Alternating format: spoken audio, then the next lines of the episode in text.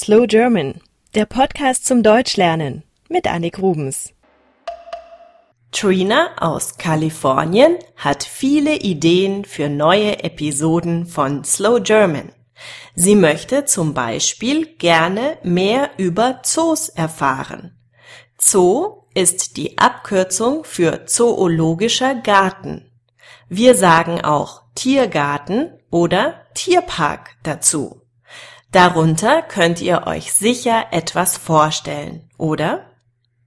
Die Menschen haben verschiedene Tiere in Zoos gehalten und das aus unterschiedlichen Gründen. Zum Beispiel sind die Menschen vor über 100 Jahren noch nicht viel gereist. Sie hatten natürlich auch noch keinen Fernseher. Sie wussten also nicht, wie ein Löwe oder Tiger in der Natur aussieht. Im Zoo konnten diese Menschen exotische Tiere betrachten. Die Tiere wurden auch von Wissenschaftlern untersucht und beobachtet. Und auch heute noch steht ein weiterer Gedanke oft in Verbindung zu Zoos. Seltene Tiere werden hier vor Schaden bewahrt und gezüchtet. Zoos dienen also der Arterhaltung.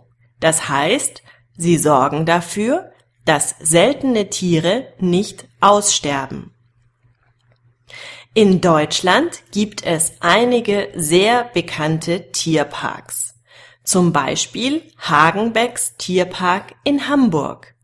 Er wurde von Karl Hagenbeck 1896 gegründet. Dieser Mann hatte eine außergewöhnliche Idee. Einen Zoo ohne Gitter. Er wollte Tiere nicht in Käfige einsperren. Durch Wassergräben oder steile Felsen wurden Gehege gebaut, aus denen die Tiere zwar nicht flüchten können, in denen sie sich aber dennoch nicht eingesperrt fühlen sollen. Die meisten Zoos halten sich heute an diese gitterlose Tierhaltung. In Stuttgart ist die Wilhelma sehr bekannt. In München gibt es den Tierpark Hellerbrunn. Der Zoologische Garten Berlin ist sogar der artenreichste Zoo der Welt.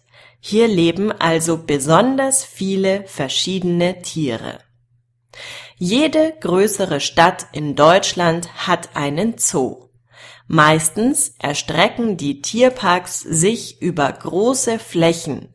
Sie sehen aus wie große Parks, in denen Tiere gehalten werden. Viele Familien gehen am Wochenende gemeinsam in den Zoo. Hier gibt es natürlich auch Restaurants und oft auch Spielplätze für die Kinder. Man kann also leicht einen ganzen Tag dort verbringen. So schön die Idee eines Zoos auch ist, es gibt immer wieder Kritiker, die ihre Abschaffung fordern. Tierschützer weisen darauf hin, dass viele Tiere nicht artgerecht gehalten werden können. Wildtiere zum Beispiel wie Tiger haben in der Freiheit ein großes Revier, das sich über mehrere hundert Kilometer erstreckt. Im Tierpark müssen sie auf einer sehr kleinen Fläche leben. Außerdem werden oft noch wilde Tiere für die Haltung in Zoos gefangen. In Deutschland versuchen die meisten Tierparks, die Tiere möglichst gut zu behandeln und ihnen viel Platz zu geben. Sehr beliebt sind regelmäßige Sendungen im Fernsehen, bei denen man hinter die Kulissen eines Tierparks schauen kann.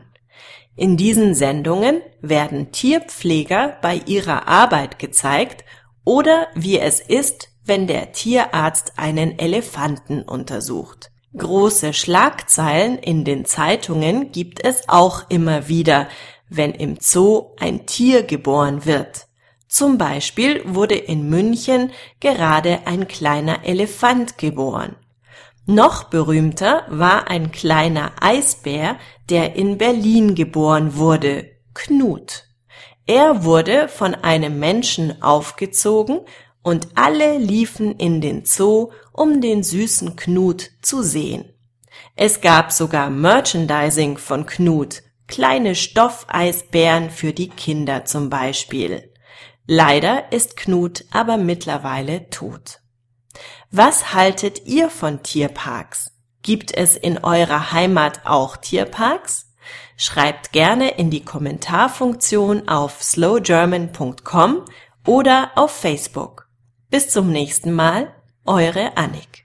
Slow German ist ein privater Podcast von Annik Rubens. Ihr könnt die Texte zu jeder Folge auf der Internetseite slowgerman.com nachlesen und kostenlos als PDF herunterladen.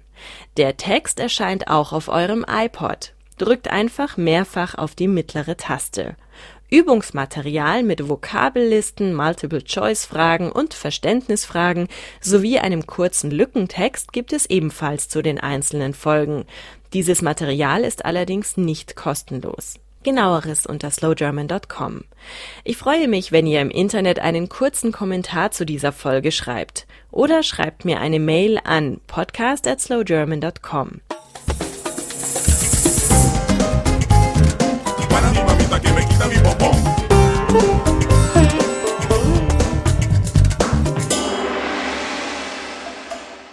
Slow German, der Podcast zum Deutschlernen mit Annik Rubens.